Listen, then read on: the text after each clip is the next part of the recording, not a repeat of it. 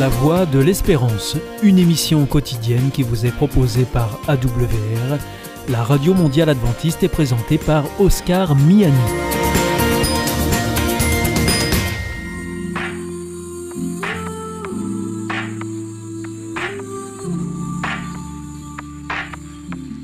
L'instant Bible.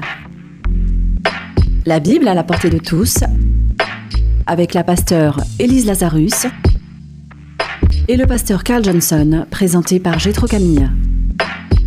Bienvenue à l'Instant Bible, l'émission qui met la Bible à la portée de chacun, mais sans pour autant la niveler par le bas.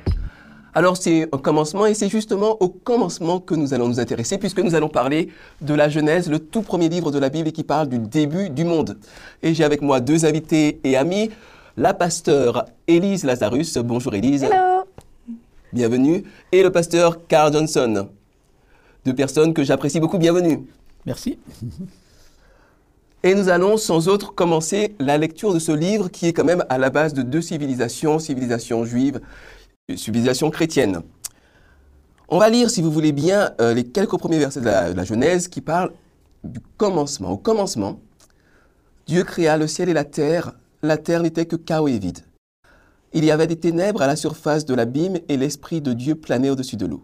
Et Dieu dit qu'il y ait de la lumière et la lumière fut. Dieu vit que la lumière était bonne, il sépara la lumière d'avec les ténèbres. Dieu appela la lumière jour et les ténèbres nuit. Il y eut un soir, il y eut un matin. Ce fut le premier jour. Alors mes amis, voilà une idée qui peut sembler quelque peu incongrue.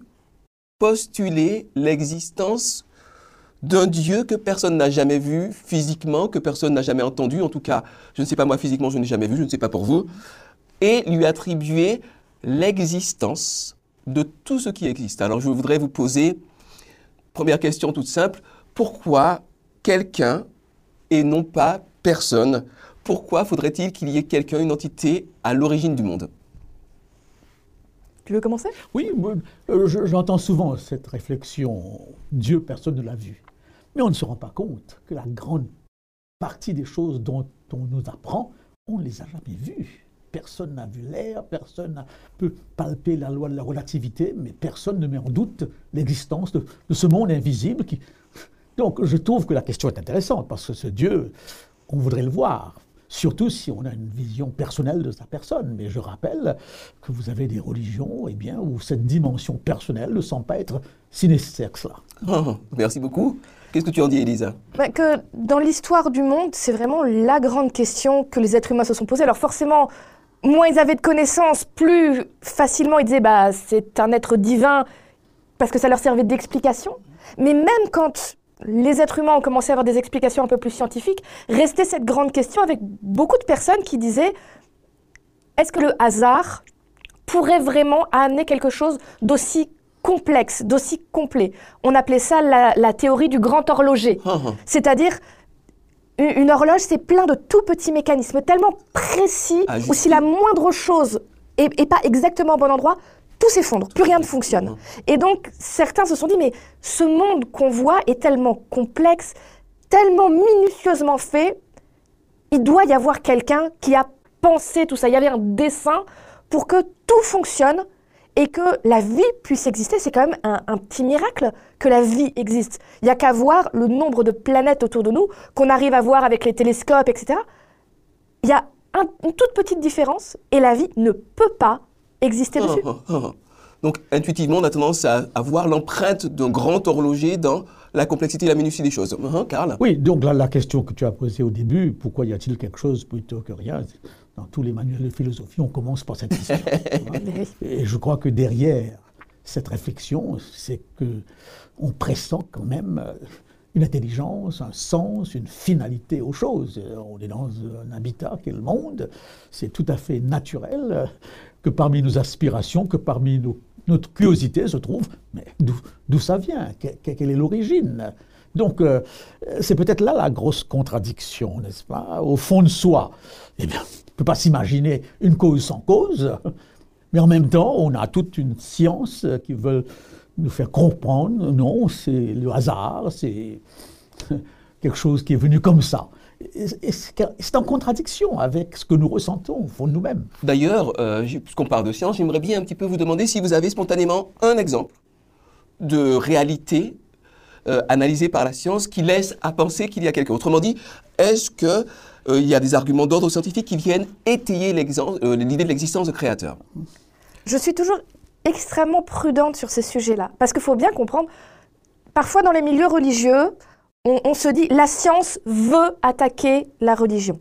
Qu'il y ait des scientifiques qui aient voulu à l'époque bouffer du curé, comme on dit, oui. C'est de bonne guerre. C'est de bonne guerre. en même temps, certaines religions ont bien, bien voulu bouffer du scientifique aussi.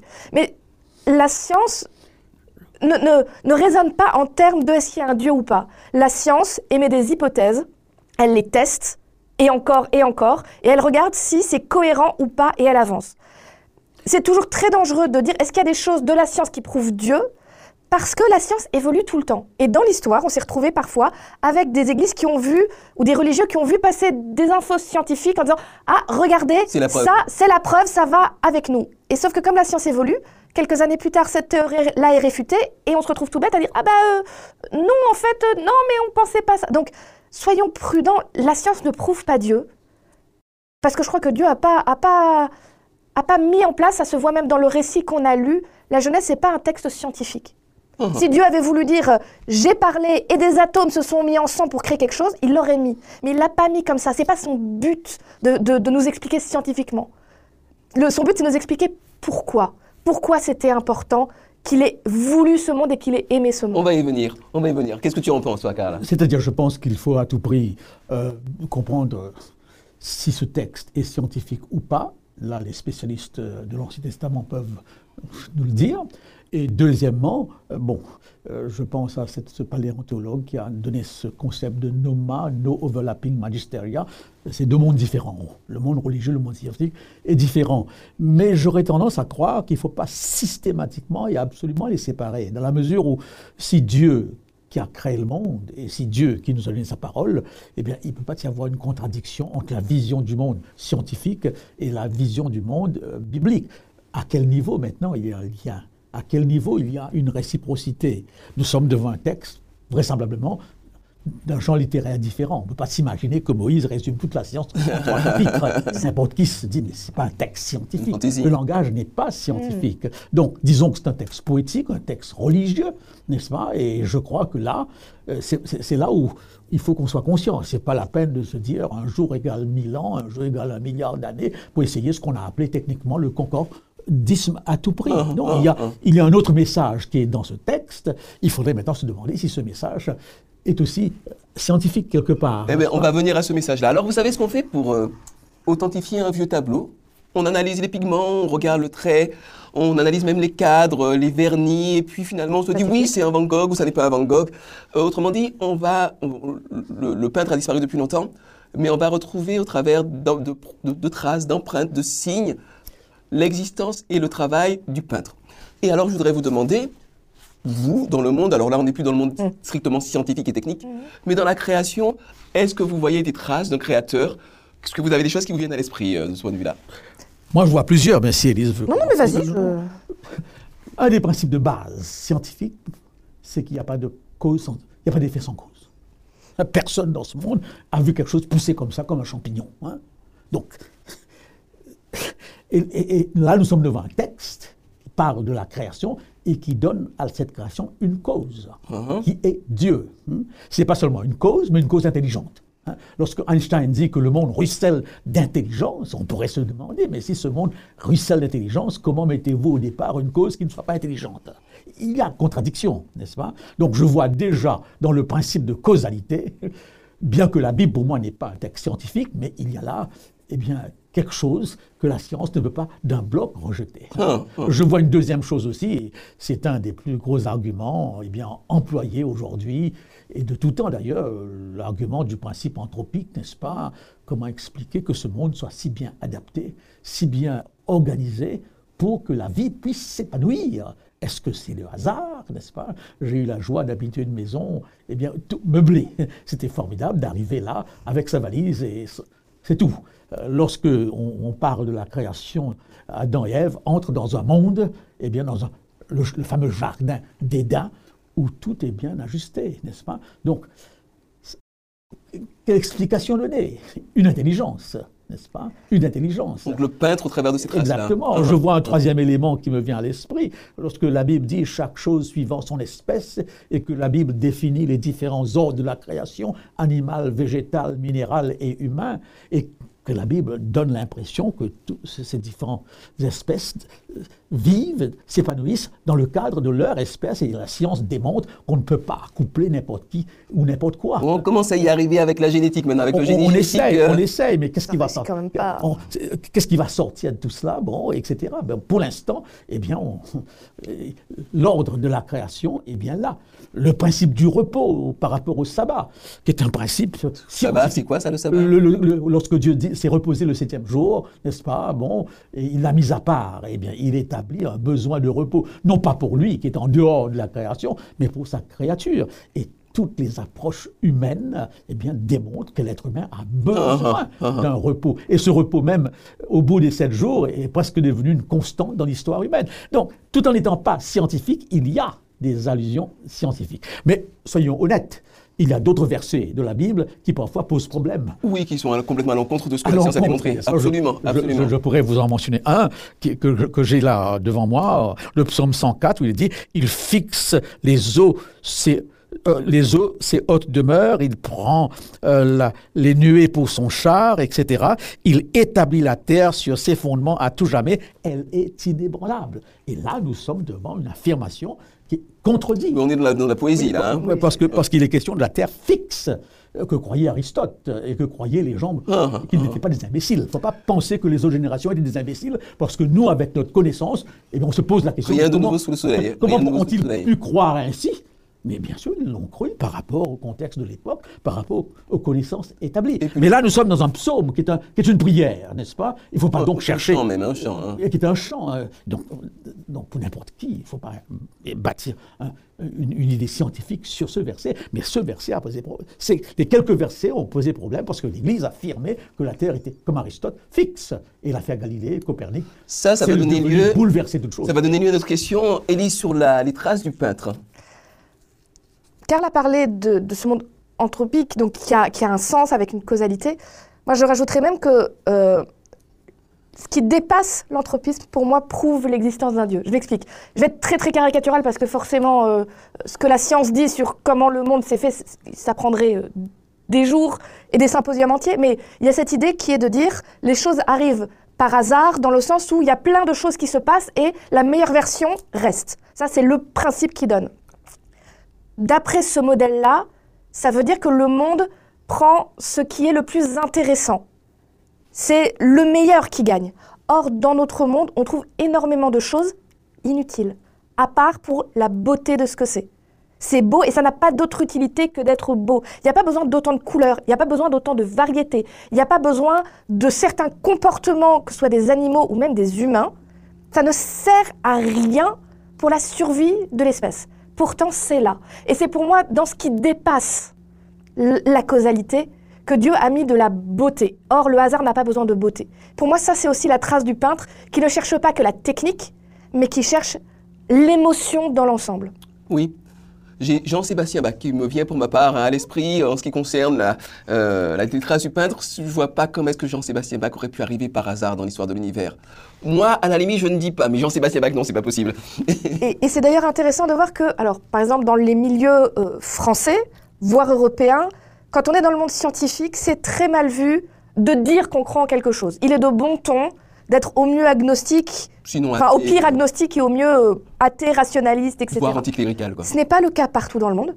Il y a plein d'endroits où des scientifiques, alors particulièrement ceux qui vont s'intéresser à l'astronomie ou euh, à la nature, à la zoologie, à l'infiniment petit aussi, n'ont aucun problème à même écrire des livres pour dire j'ai découvert Dieu au travers de mes recherches parce que ce que je découvre est tellement incroyablement beau, précis inimaginable, comment l'infiniment petit peut ressembler à l'infiniment grand, voilà, qui disent, mais je suis convaincu, il y a un Dieu qui existe. Ah. Je crois que cet argument de la beauté est un argument qu'on ne cite pas toujours, mais que ferait que serait notre vie sans beauté Et pourquoi la beauté? Pourquoi cette extravagance dans la création, extravagance de couleurs et de formes, n'est-ce pas Alors qu'on aurait pu vivre sans? Une rose suffirait largement. Hein, pourquoi des dizaines de modèles eh bien, de roses? Donc ce côté beauté de l'univers, artistique euh, de l'univers, qui, qui nous renvoie à une nécessité dans nos vies, n'est-ce pas? Donc une vie sans théâtre, une vie sans peinture, une vie sans musique. Et pourquoi on peut vivre sans. Ah, on peut vivre sans musique. hein. Quelqu'un qui, qui est sourd n'a pas besoin de, de vivre avec, avec la musique, n'est-ce pas? Bref, mais, mais, mais cette dimension mérite d'être reconnue. Euh, Quand, quand on, j'ai un, un ou deux textes que j'ai rassemblés. Quand, quand euh, Jacques Monod dit dans son livre Le hasard et la nécessité, euh, c'est pas n'importe qui, l'homme ne peut se leurrer de l'espoir qu'il participe à quoi que ce soit qui le dépasse alors qu'on est toujours émerveillé, n'est-ce pas? Lorsqu'on va toujours plus haut, plus loin, c'est la devise olympique, on est toujours en train de se dépasser, Uh-huh. n'est-ce pas? Alors il y a contradiction, n'est-ce pas? Un peu plus loin, il ajoute, il est enfin, euh, il sait enfin qu'il est seul dans l'immensité de l'univers et qu'il émerge par hasard. Et un autre ajoute, Stephen Weinberg, plus nous comprenons le monde, plus il nous semble dépourvu de signification. Alors que même homme de science ne s'évertuerait pas à étudier le monde s'il n'y avait pas l'espoir de découvrir quelque chose, n'est-ce pas? L'approche scientifique part d'une approche de foi. Ce monde est intelligible, on va essayer de tout comprendre de ce monde. S'il partait du principe que ce monde, il n'y a rien à faire, c'est- le chaos parfait, pour- pourquoi passer autant de temps à étudier le chaos, n'est-ce pas? C'est qu'il, comme Einstein, je le répète, disait, le monde ruisselle d'intelli- d'intelligence, Ah, n'est-ce pas ah, ah. et je, je crois, je ne dis pas qu'on peut prouver ceci ou prouver cela, mais il y a quand même suffisamment d'arguments, euh, à mon point de vue, pour nous faire sentir qu'il y a autre chose. Mais alors, comme... Pardon, Ah, euh, je voulais juste rebondir, rebondir sur ce que dit Karl. Je pense que au final, c'est une question de paradigme. Le paradigme, c'est prendre un, un point d'observation de départ et tout le reste fonctionne autour de ce point de départ-là. Et je pense que si quelqu'un décide de dire Dieu n'existe pas, c'est son paradigme, il peut trouver plein de choses pour donner des explications. Si quelqu'un dit, même pas Dieu existe, mais peut-être qu'il y a quelque chose de plus, alors on rentre dans cette vision de beauté, de il y a un élément de foi à chercher pourquoi le monde existe, et, et- ça, ça concerne chacun. Mais quelqu'un qui a décidé que Dieu n'existe pas ne trouvera pas de preuve que Dieu existe. Quelqu'un qui a décidé d'être curieux, d'ouvrir un petit peu la porte, de dire peut-être qu'il y a une possibilité, va trouver des choses où il dira il y a un Dieu là quelque part, il y a- il y, une force, il y a quelque chose, c'est pas possible autrement. Ah, Je, je pense aussi, et ça c'est ma conviction, parce que maintenant, le Dieu chrétien existe, mais c'est un Dieu d'amour, un Dieu qui entre en relation avec l'individu et qui exprime à l'individu sa volonté, n'est-ce pas? Maintenant, le refus de Dieu est en même temps un refus peut-être eh bien, de se soumettre à une volonté, de se soumettre à un désir, à un plan, à un, dé, un dessein. Donc, euh, euh, dire que Dieu existe, si ce Dieu est, est personnel, Dieu est un Dieu d'amour, euh, c'est dire en même temps que j'ai une relation avec ce Dieu, une relation d'amour, mais qui passe pas aussi à une, une dimension d'obligation. Est-ce que l'athée eh bien, se sent plus à l'aise d'avoir le sentiment d'être totalement libre, de ne pas avoir un Dieu, ni Dieu, ni maître, n'est-ce pas? Donc, euh, il y a une autre dimension peut-être à ce, à ce Mais justement, l'athée, à mon avis, n'est n'est pas arrivé là par hasard, parce que fut une époque en Europe où personne n'était athée, tout le monde était chrétien. Oui. Et euh, tu citais tout à l'heure Galilée.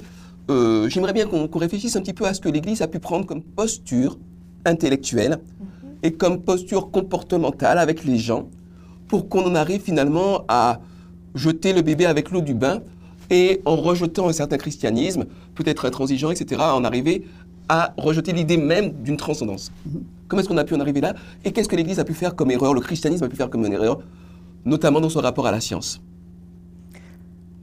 Je pense que le christianisme a été dans une position pendant des centaines d'années, voire plus, euh, dans, une position où on mélange la foi, le sociétal et le politique.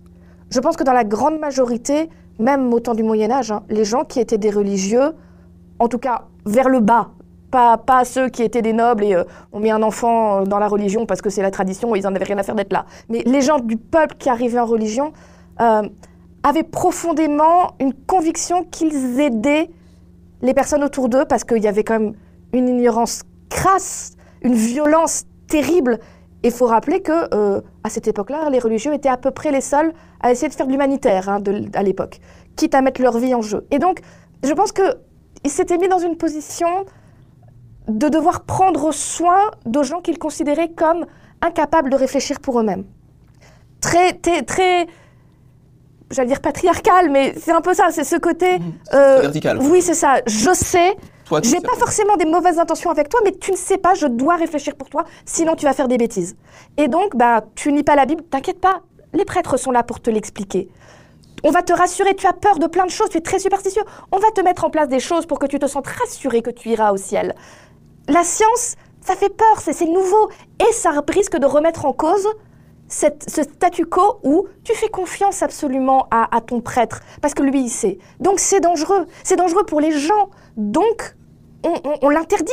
Et on empêche les gens de dire ça parce qu'ils étaient persuadés que c'était dangereux pour eux-mêmes. On va pas se le cacher. hein. Il y en avait certains qui voyaient bien que leur pouvoir allait baisser.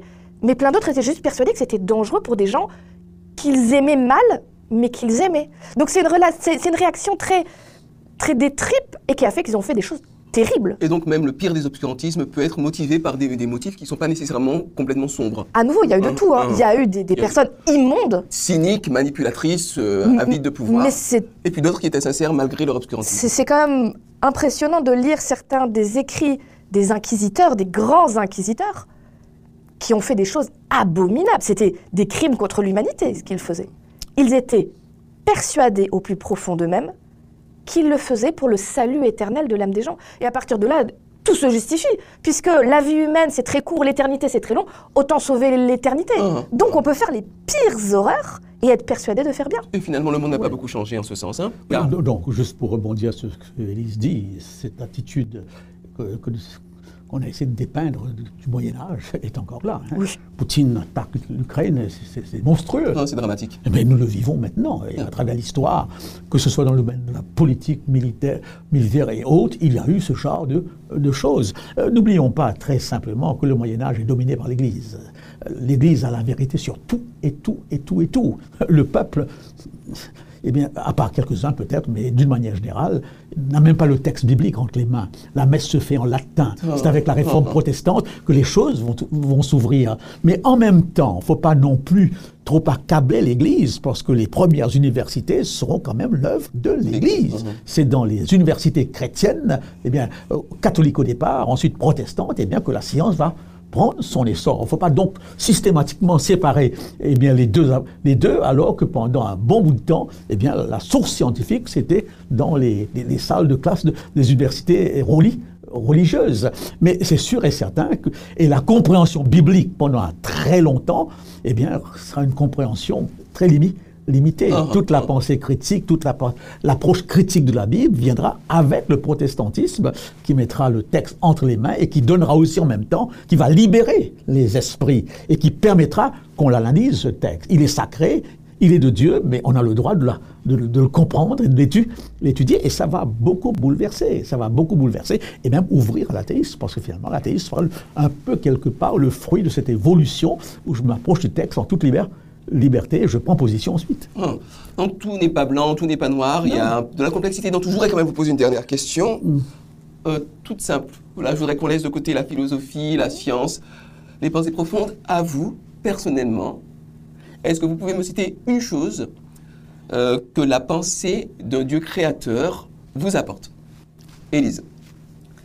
Euh, si- S'il y a un Dieu créateur, ça veut dire qu'il y a un Dieu qui fait le service après-vente.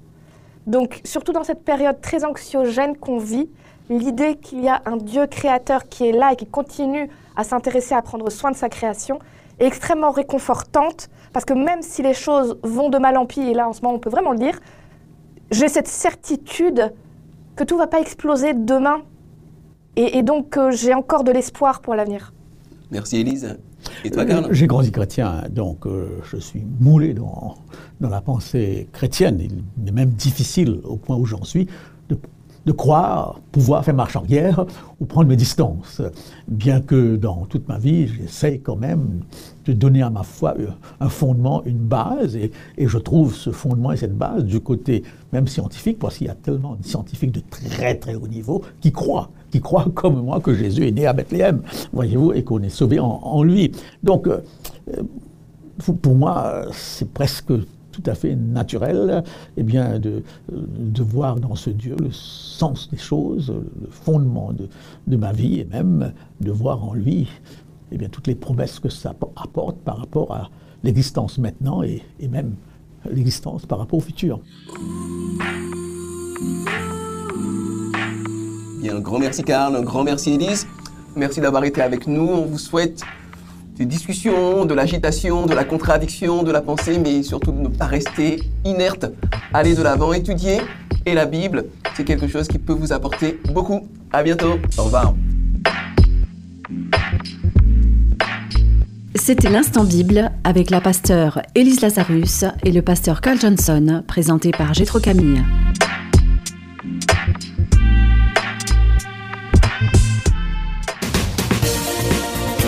Notre émission est maintenant terminée. C'était la Radio Mondiale Adventiste, la voix de l'espérance.